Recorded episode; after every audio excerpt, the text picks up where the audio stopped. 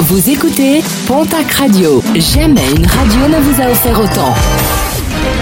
L'information locale à 9h, c'est sur Pontac Radio. Bonjour Jean-Marc Courage Sénac. Très belle matinée à vous toutes et vous tous. Un nouvel accident mortel déploré sur les routes de la région. Hier matin, un camion Ben et une voiture sans permis sont entrés en collision sur la RN 224 à l'île Jourdain. Les secours arrivés rapidement sur place n'ont pu que constater le décès du conducteur de la voiturette. Il était âgé de 17 ans. Une enquête a été ouverte par les gendarmes afin de déterminer les causes exactes de ce nouveau drame.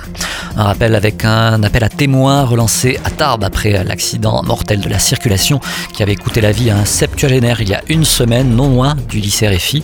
Son corps avait été retrouvé sans vie sur la chaussée et malgré l'autopsie dernièrement réalisée, des zones d'ombre persistent encore. Des témoignages attendus au commissariat de police de Tarbes.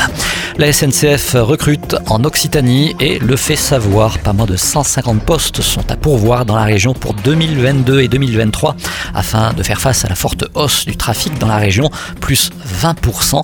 Différents métiers et postes sont proposés des offres de recrutement disponibles sur le www.emploi.sncf.com.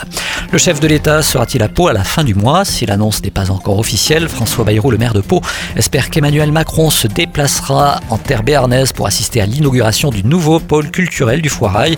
Rima Abdul-Malak, la ministre de la Culture, devrait également être présente.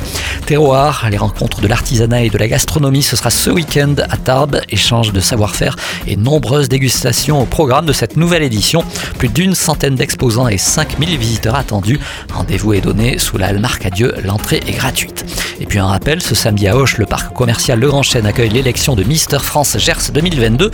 Si vous avez entre 18 et 28 ans et vous mesurez au moins 1m78, alors vous pouvez toujours vous inscrire à ce concours jusqu'à demain vendredi sur le www.mister-france.com. Le vainqueur et ses deux dauphins représenteront le département lors de l'élection régionale qui se déroulera le 15 octobre prochain à Toulouse.